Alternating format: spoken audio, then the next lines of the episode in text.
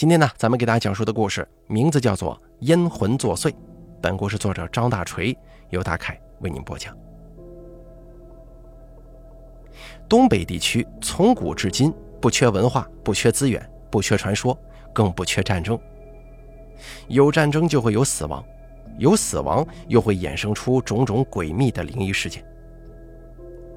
洛宁村地处东北内蒙古交汇点，属于兵家必争之地。特别是在狼烟四起的乱世，饱受大大小小战争的荼毒。环绕洛宁村的大兴安岭山脉，埋葬着无数枯骨，里面既有中国军人，也有日本侵略者。这些年代久远的坟冢有一个统一的名字，就叫乱葬岗子。由此产生了很多的孤魂野鬼。有些鬼魂喝了孟婆汤，转入六道轮回，或为人，或为畜。而有一些鬼魂呢，或许执念太深，或许罪孽太重，无法投胎转世，就游荡在尘世与冥界之间。吃者继续犯吃，恶者继续作恶。而咱们东北出马仙呢，专治各种不服，其中就包括这些散养的鬼魂。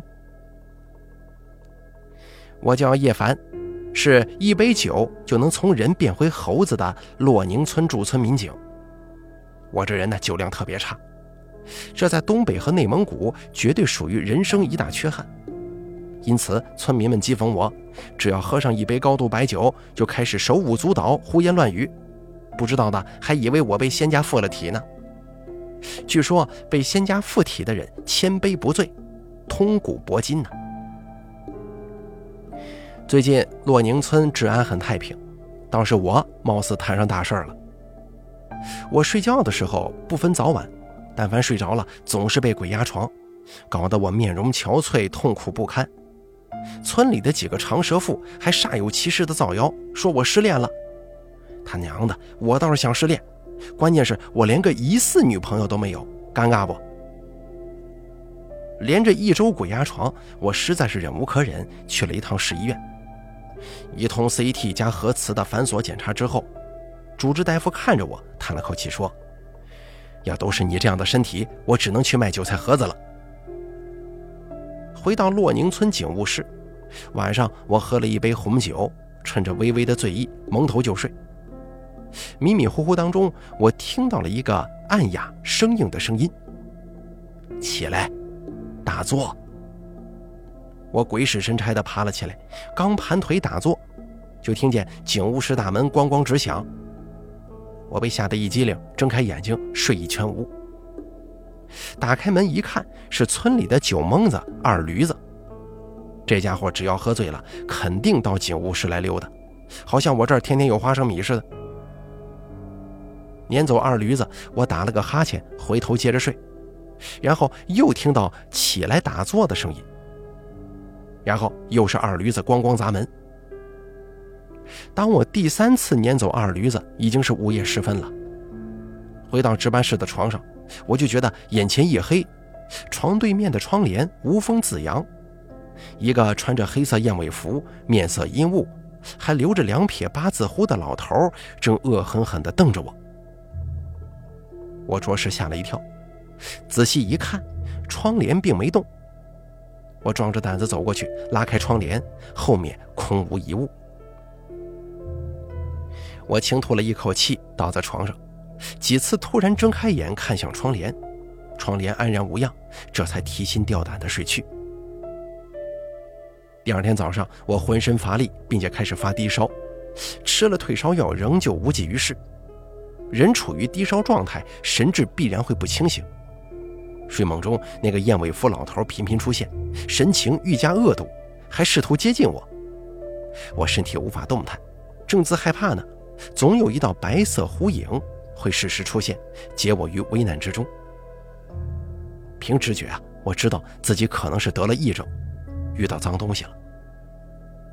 好巧不巧的是，洛宁村的非物质文化遗产出马仙吴奶，一个月之前去给外地人看祖坟，没办法，我只能挺着，挺到吴奶回来。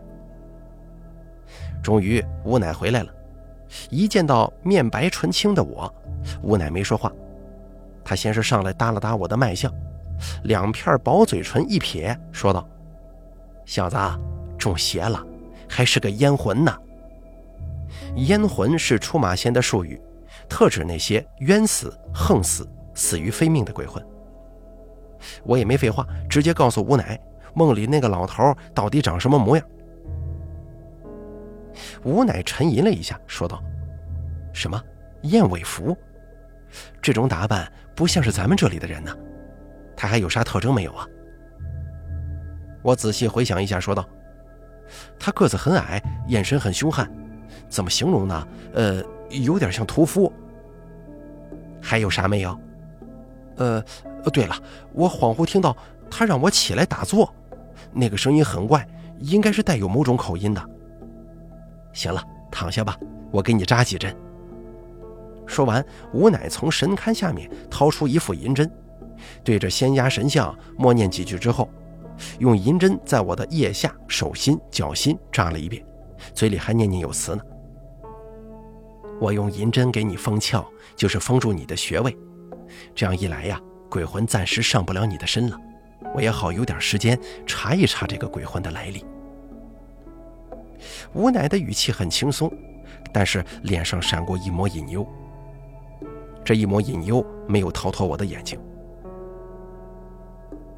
我这会儿刚消停，洛宁村就发生血案了。报案的是村民程喜，他是村里生猪养殖大户赵广臣的雇工。一大早，他到赵广臣家，一推门，看到屋里到处都是喷溅的血迹。赵广臣的媳妇儿身首异处，死状极为恐怖。而赵广臣头颅塌陷，腹部血肉模糊，尚有一丝微弱的气息。这个恐怖的消息飞速传遍全村，村民们聚在警戒带之外，看着刑警们在现场提取检材物证，悄声议论着。我跟村长刘喜则坐上幺二零救护车，送赵广臣去市医院急救。安顿好赵广臣，我留下刘喜陪护，自己匆匆赶回洛宁村，参与案件的侦办工作。深夜时分，我跟刑警们正在警务室里分析案情，接到刘喜的电话：赵广臣从医院失踪了。我当时第一反应就是活见鬼了。赵广臣伤势严重，随时都有死亡的危险。就都这样一个人了，怎么会失踪呢？刘喜回到村子之后，据他讲述，赵广臣住的是危重患者特护病房，不允许陪护，他只好在医院附近找了一家小旅馆休息。一个小时前，护士给他打电话说赵广臣不见了，病房走廊的监控也没拍摄到赵广臣进出的影像。我跟肖大友连夜返回市医院，在医院领导的配合之下，勘察了位于四楼的病房。从病房窗户上的攀爬痕迹来看，赵广臣应该是先越窗而出，到达地面，再利用监控死角偷偷地离开了医院。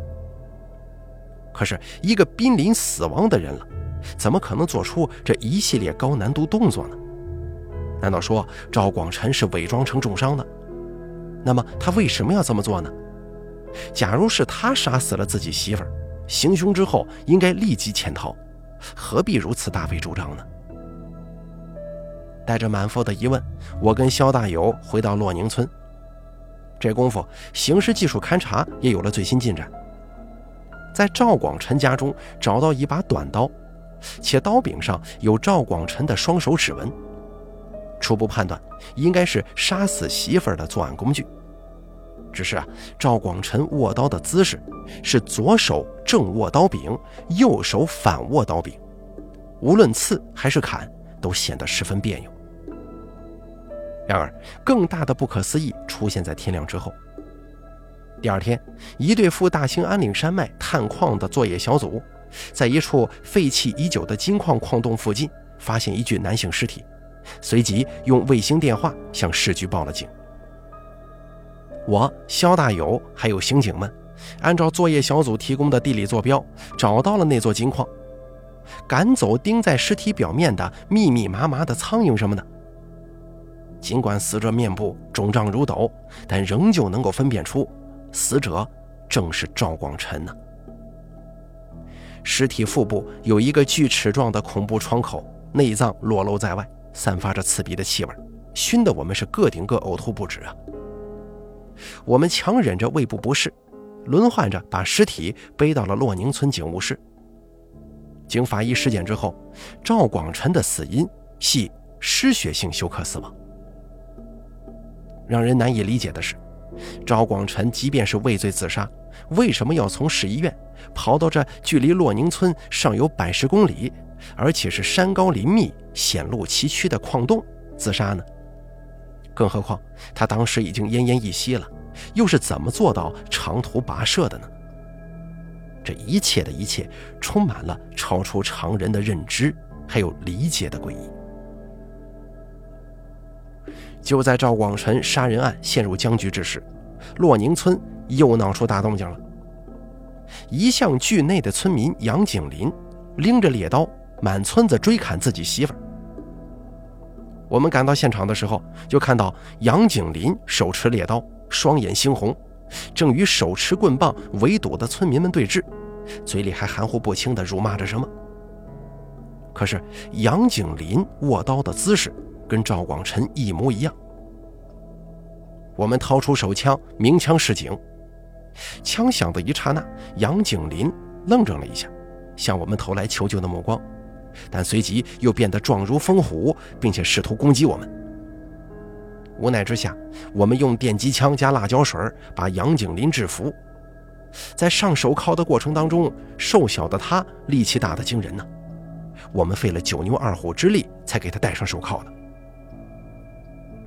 趴在地上的杨景林扭着头看向我，那种暴力的眼神让我瞬间想起了梦中的燕尾服老头。而杨景林则阴恻恻一笑，更加坚定了我的怀疑，就是他的体内分明藏着另一个人呢。刑警们带着赵广琛的尸体和杨景林先回市局，留下肖大友协助我做好善后收尾工作。我掏出手机给恩师，也就是市局局长罗子兴发了一条信息，随即带着肖大友去了吴乃家。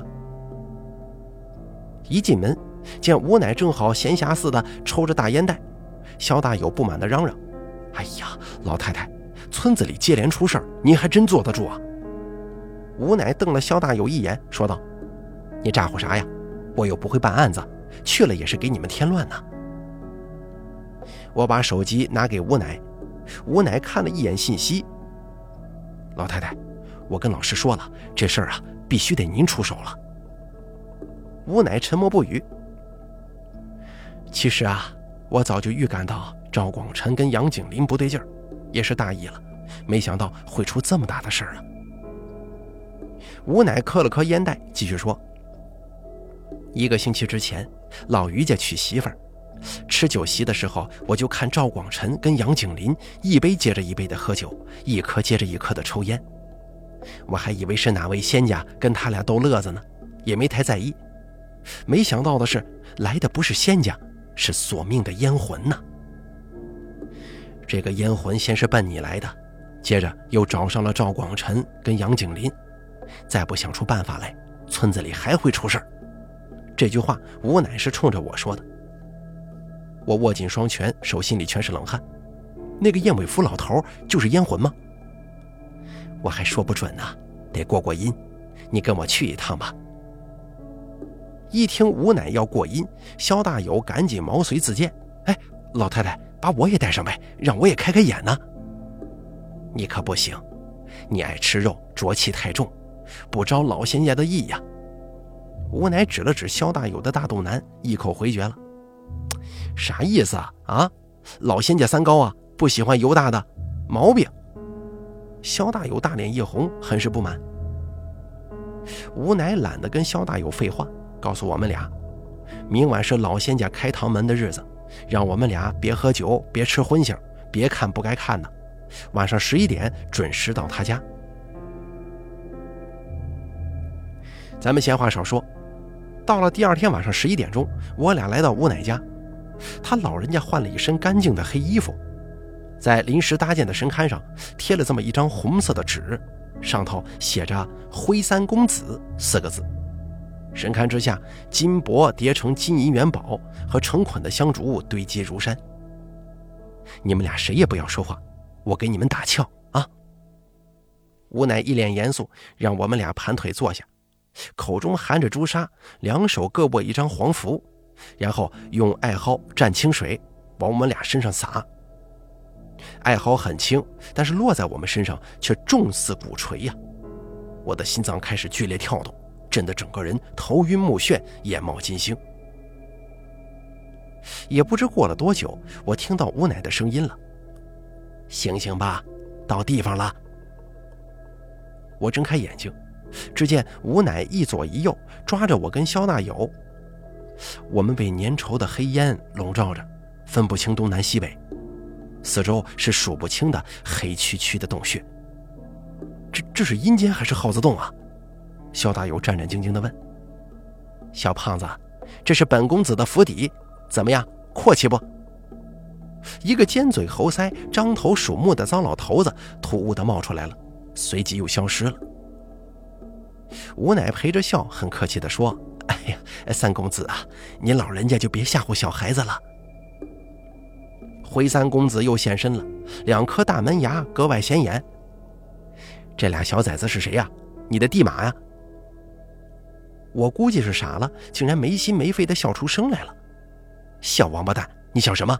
在嘲笑本公子吗？糟老头子几乎是贴着我的鼻子质问我。我我我说我是被吓的，你信吗？你你肯定不信。我垂下眼帘，小心翼翼的解释。三公子啊，他俩呃是我没上过香头的地马，第一次走阴，您老人家哎多担待啊。吴奶把我挡在身后。我这次拜会您老人家是有事相求啊！啊，你的厚礼我收到了，说吧，有啥事儿？看得出灰三公子不过是拿我跟肖大友寻开心。听到吴乃道明来意，立刻一本正经了。吴乃简单的描述了一下洛宁村发生的事件，也包括我梦到那个燕尾服老头的事儿。灰三公子听了之后，拧着两撇鼠尾巴一样的细胡子，摇头晃脑的想了一会儿，说道：“哎呀，这解铃还需系铃人，作祟的烟魂根子在金矿矿洞，那里头埋着不少日本人呢。你说的那个烟魂，是想通过借尸还魂的血迹为自己招魂，变相复活呢？我听明白了，有劳三公子了，那我们就告退了。”吴奶奶恭恭敬敬地向灰三公子一鞠躬，脸上满是感激。走吧，走吧，你们在这个地界待久了，损阳气的。对了，你这两个地马一胖一瘦，跟五花三层肉似的，我挺稀罕。那啥，他们回去之后啊，初一十五的，记得给本公子烧点金银财宝啊。灰三公子大大咧咧地挥了挥手，还不忘敲了一下我跟肖大友的竹杠。哎呀！您老看上他俩，那是他俩天大的造化呀！这两个不长眼的，还不麻溜跪下谢谢三公子赐福啊！吴乃见我跟肖大友还直不愣登的站着，一人一脚全给踢跪了。我跟肖大友一呲牙，心中我的天哪！当了冤大头不说，还啊还给人家下了跪了，这也太憋屈了。我们俩这一跪下去，两眼骤然发黑。等缓过神来，已经回到了吴奶家里，只是那堆金银元宝和香烛已经无踪无影了。甭问，肯定是灰三公子笑纳拿走了。老太太，你这过阴是真到了阴间吗？我咋感觉是诈骗一日游呢？肖大友苦着脸，心有不甘地问：“谁告诉过你过阴就得去阴间呢？就你俩这点道行，要真去了阴间，回都回不来了。”吴奶奶洗手上香，继续叼上大烟袋，一边过烟瘾，一边挤兑我们俩。对了，初一十五给三公子烧金银壳子，你们俩千万别忘了。什么三公子啊，就是个猥琐的老骗子。肖大友继续大放厥词：“你他娘懂个屁呀！你们俩撞了大运了，知道不？”吴奶告诉我跟肖大友。这灰三公子啊，就是狐黄白柳灰五大仙家之中的灰仙。你别看灰仙排在末位，名气没有胡家、黄家、常家大。其实啊，这灰仙是五大仙里最低调，也是能耐最大的一族，精通占卜、布阵、搬迁、填海、点穴等神通，尤其是占卜可以参透天机、逆天改命啊。灰仙神通广大，脾气也古怪，最烦的就是言而无信之人。谁要是得罪了灰仙，就等着被祸害的鸡犬不宁吧。但要是诚心诚意供奉灰仙，遇到危难的时候，灰仙会帮助主家逢凶化吉、遇难成祥。所以啊，灰仙也被尊为保家仙。吴乃这一番评书一样的话说完之后，听得我跟萧大友是心潮起伏，春潮澎湃呀。早知如此，还不如拜灰三公子为大哥呢。从此纵横三界，浪荡阴阳，彻底走向人生巅峰。不过这起伏归起伏，澎湃归澎湃，当务之急还是怎么解决这个烟魂的问题。灰三公子说的金矿矿洞，里面还有日本人，这到底是怎么一档子事儿啊？吴奶奶一锤定音，说道：“明天叫上人手，咱们进矿洞，大有挂帅出征之英姿啊！”面对眼前这个荒草丛生的金矿矿洞，我肖大友还有来的三十几号村民面面相觑，而带来的几只猎犬更是夹着尾巴狂吠不止，似乎对矿洞极为恐惧。吴奶奶冷冷一笑说：“活的我都不怕，还怕死的？进洞！”这个矿洞啊，是斜着挖向地下的。因为废弃了七八十年，里面的坑木早已朽烂成渣，在行进途中，头顶不断的掉落土石。我们保护着吴奶，小心翼翼地向下方走去。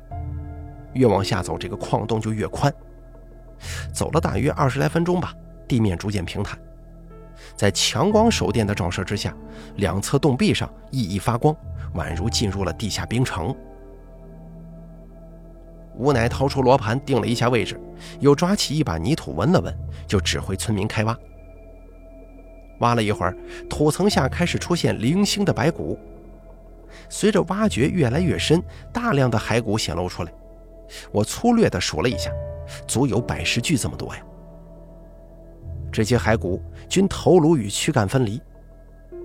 我仔细查看一番，骸骨的颈部位置有明显的利刃削切痕迹。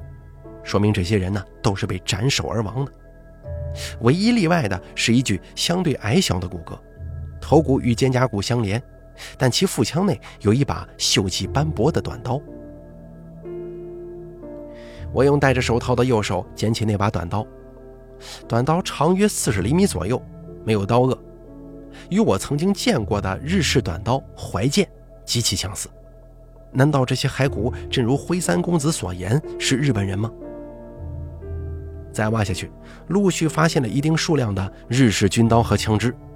看来啊，这些骸骨确定是日本军人无疑了。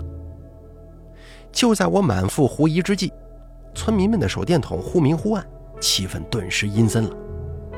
村民们握紧手中的铁锹、铁镐，不由自主地靠拢在一块儿。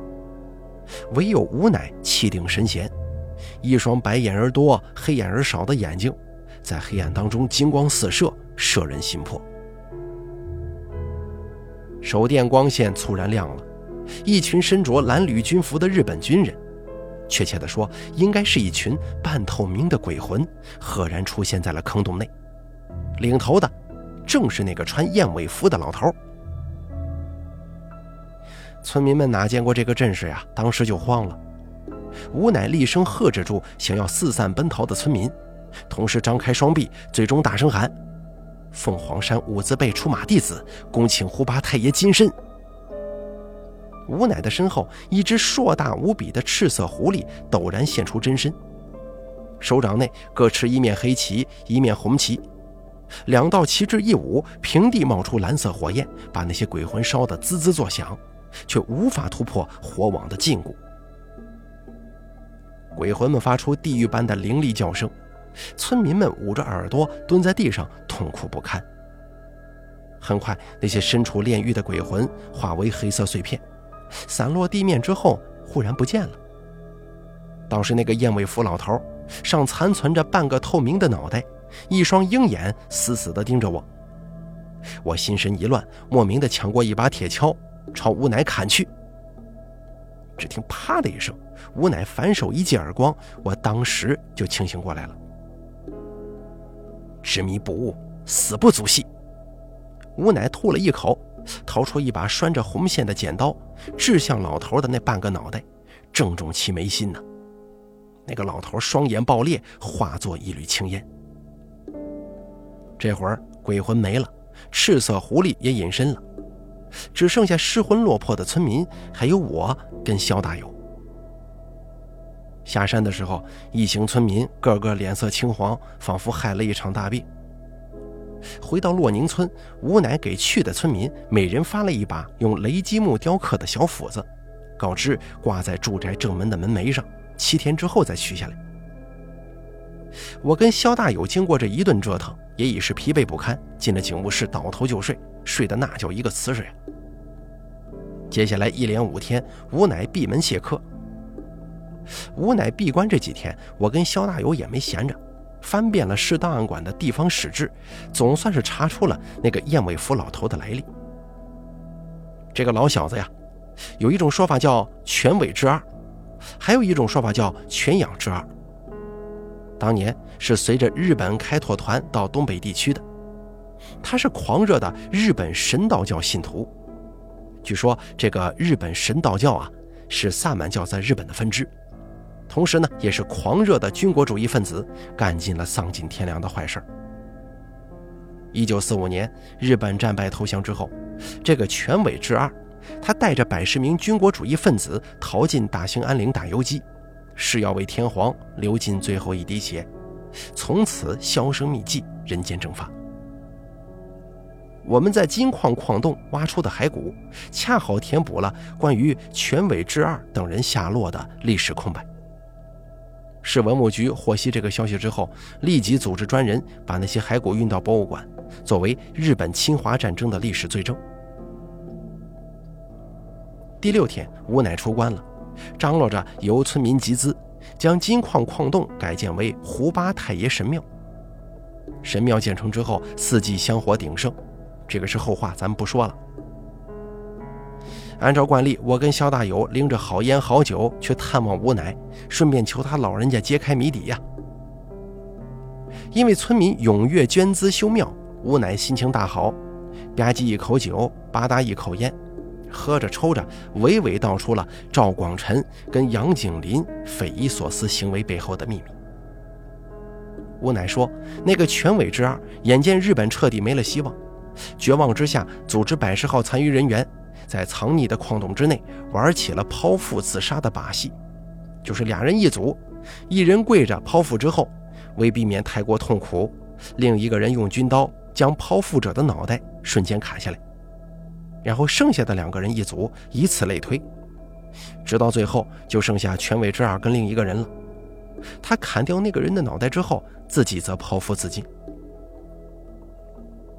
这全尾之二死后，因为他们都是横死的，死的心有不甘呐，加上死在异国他乡，转世无门，一缕孤魂就被困在了矿洞内，伺机作祟害人。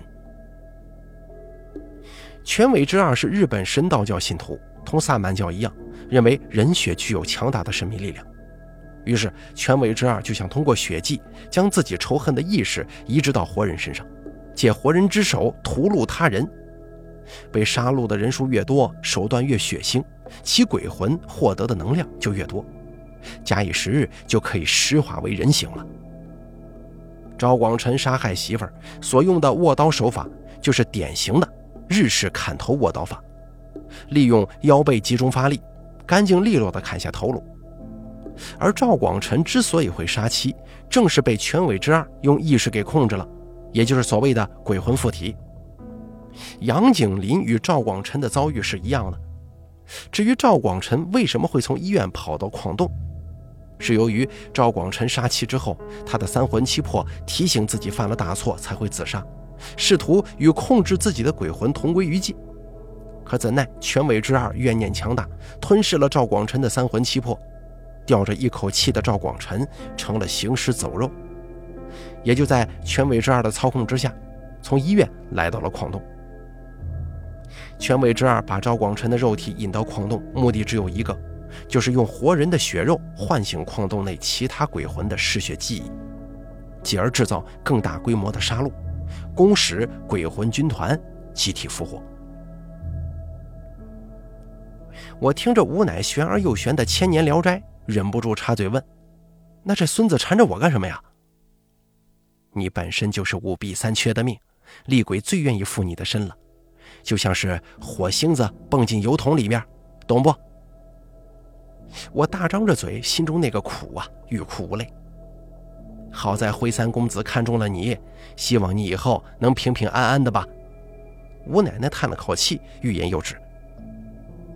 屋内的气氛有些凝滞了。片刻之后，我强颜欢笑地说。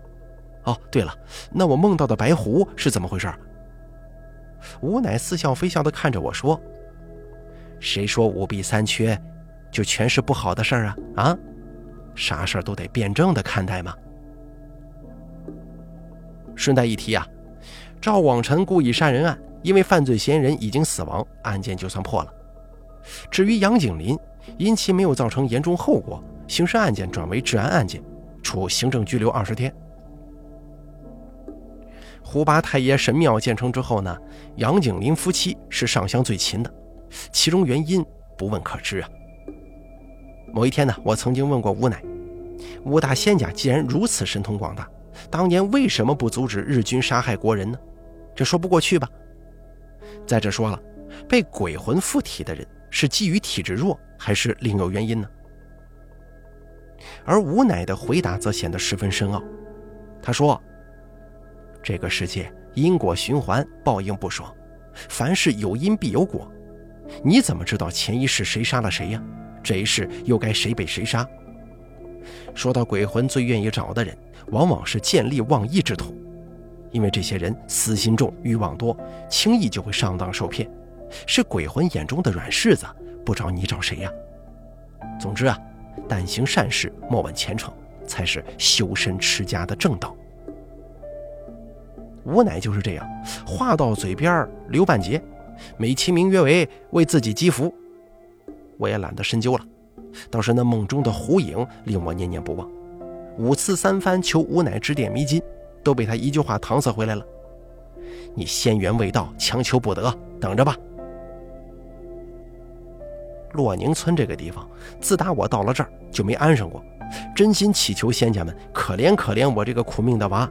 赐我一段人狐情未了的良缘佳话吧，要不这初一十五的金银元宝我算白烧了，仙家也不能空手套白狼吧。好了，咱们说的这个东北出马仙系列故事之烟魂作祟就说到这儿了。本故事作者张大锤由大凯为您播讲。